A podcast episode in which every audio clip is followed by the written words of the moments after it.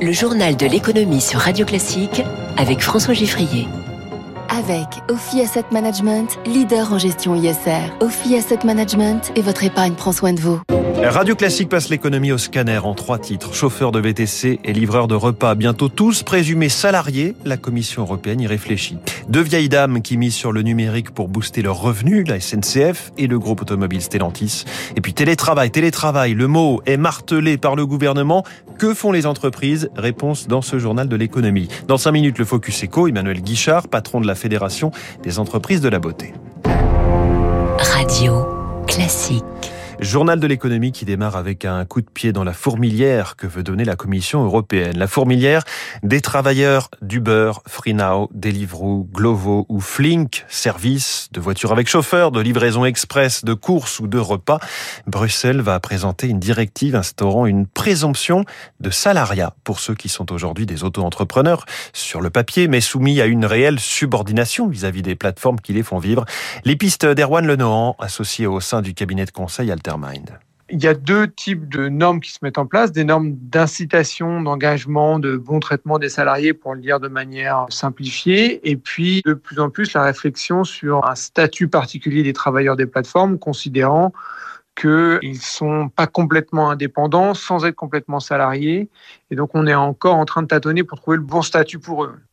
Un statut européen, aujourd'hui, c'est peut-être ambitieux parce que les divergences entre les États peuvent être encore fortes. Par contre, un cadre global, il faut des formes de principes généraux que les, différents États pourraient mettre en œuvre et que les plateformes devraient mettre en œuvre, c'est probablement ce vers quoi on va aller. Et sans attendre cette réglementation européenne, certains acteurs ont commencé à jouer les bons élèves, offrant une protection sociale ou bien un vrai contrat de travail.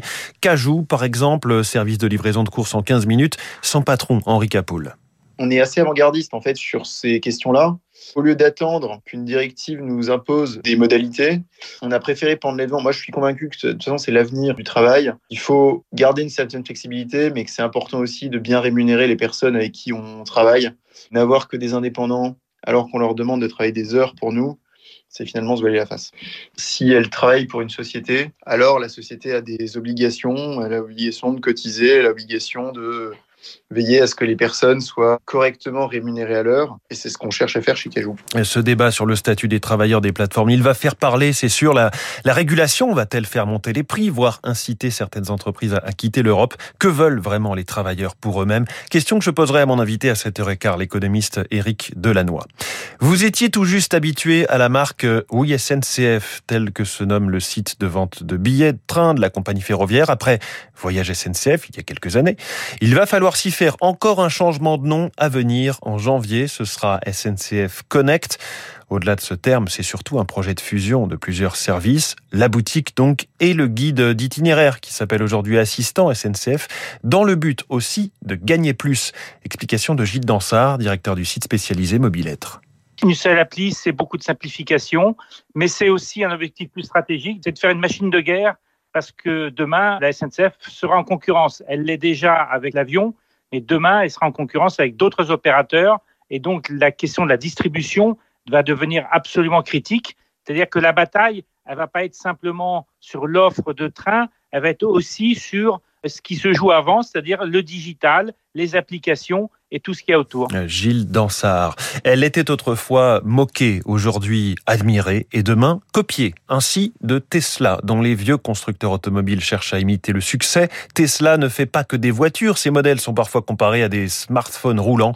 Bonjour Eric Mauban. Bonjour François, bonjour à tous. Voilà que Stellantis, l'ancien groupe PSA Fiat Chrysler, veut doper ses revenus issus de la voiture connectée.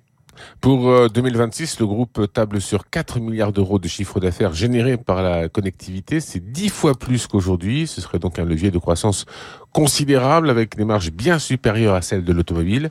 La connectivité va faire naître de nouvelles offres régulièrement mises à jour à distance, hein, bien sûr. Elles pourront concerner le divertissement, la publicité, l'e-commerce, les services de paiement. Il sera également possible d'obtenir des nouvelles fonctionnalités sur votre voiture, comme modifier la puissance du moteur ou déverrouiller un plus grand rayon de braquage.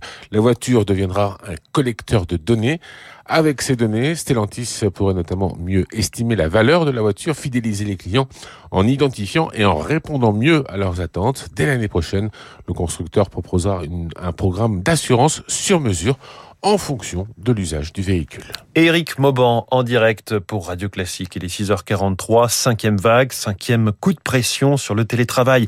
Pas d'obligation pour le moment, mais un discours qui s'est musclé de la part du gouvernement.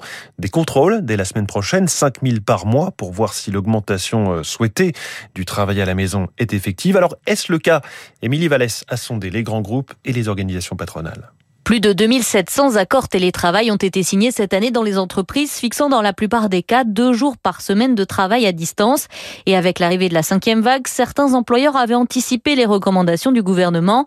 C'est le cas d'AXA, Amélie Watley, DRH de l'assureur. Nous avons mis en place l'extension de notre dispositif de télétravail à un troisième jour de télétravail depuis le 30 novembre. C'est en fonction du souhait de chacun. On a aujourd'hui 83% de nos collaborateurs qui ont un accord de télétravail à deux jours et donc ça permet plus de flexibilité dans cette période. Mais le télétravail n'est pas toujours adapté, tout dépend de la taille des locaux, de l'entreprise, de son activité.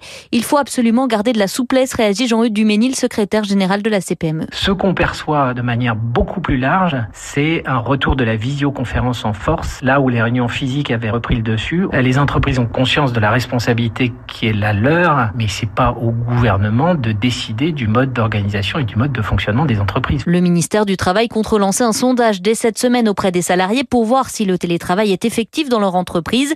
Il va aussi réunir la semaine prochaine les partenaires sociaux et en fonction, le gouvernement décidera d'imposer ou non le travail à distance. Un recours au télétravail intégral semble en revanche écarté. selon le MEDEF, seul un poste sur cinq est télétravaillable. Autre précision, dommage à l'approche de Noël, les moments de convivialité, autrement dit les pots, sont censés être suspendus. Autre dossier qui pourrait être suspendu, le dossier Veolia Suez, qui n'est pas tout à fait une affaire conclue. L'autorité britannique de la concurrence s'inquiète d'une possible hausse de prix et une plus faible qualité de service dans le traitement des déchets. L'instance du Royaume-Uni donne cinq jours aux deux entreprises pour lui répondre. On peut imaginer bien sûr des cessions. Les marchés financiers à Tokyo, le Nikkei est en ce moment orienté en nette hausse, plus 1,20% dans le sillage de Wall Street puisque le Dow Jones a gagné 1,40%. Le Nasdaq a bondi de 3%, sa meilleure séance depuis mars. Même tendance du, du CAC 40, plus forte progression quotidienne de l'année, plus 2,91%. Euh, finissant au-dessus des 7000 points, 7065 exactement. Et puis encore des, mauvaises nouvelles du côté du secteur immobilier chinois. Le promoteur Kaisa euh, suspend sa cotation à la bourse de Hong Kong. Ce n'est certes que le 27e acteur du marché en Chine, mais le tout premier Evergrande a échoué hier pour la première fois à rembourser ses créanciers. L'État chinois est en train, en train de prendre euh, les commandes hein, au sein de ce géant endetté à hauteur de 260 milliards d'euros.